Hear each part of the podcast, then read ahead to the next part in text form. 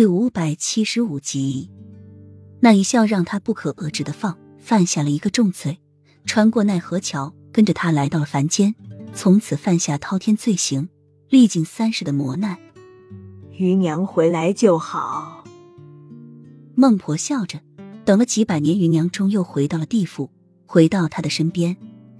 他抿嘴淡笑，却不带丝毫温度，望着浑浊的孟婆汤，喝下他三世记忆便不复存在，他也会在他的记忆中消失。一道蓝光闪现，阎王就出现在余娘面前。余娘，你可后悔？不后悔。余娘毫不犹豫的接口，眼眸望向远方。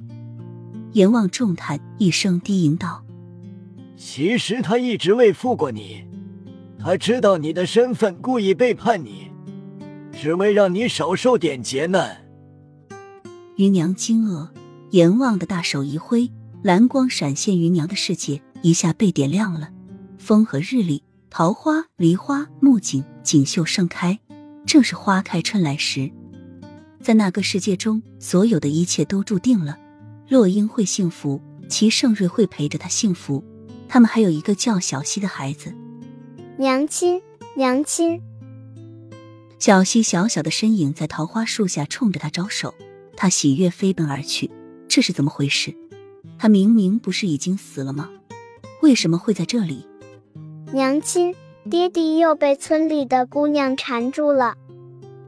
小溪撅着嘴，拉着落英来到管沙的河边。齐盛瑞一身布衣，如云的长发仅用一块蓝色的布条束住。妖美的同时，却更显俊逸。只见他一脸手足无措的被几个村姑围在开满雪白色的梨花树下，被村中的姑娘们拉扯着。眼光锐利的齐盛瑞一眼就看到了赶来的洛英和小溪，嘴角牵着笑容：“娘子，我在这边。”齐盛瑞一说完，围绕在齐盛瑞身边的姑娘立即四散下去，一脸失望的来到河边，继续洗着衣服。洛英的眼眸更加疑惑了，他不是明明被箭射中了心脏吗？为什么还活着？难道那一切都只是一个梦？那墨尘呢？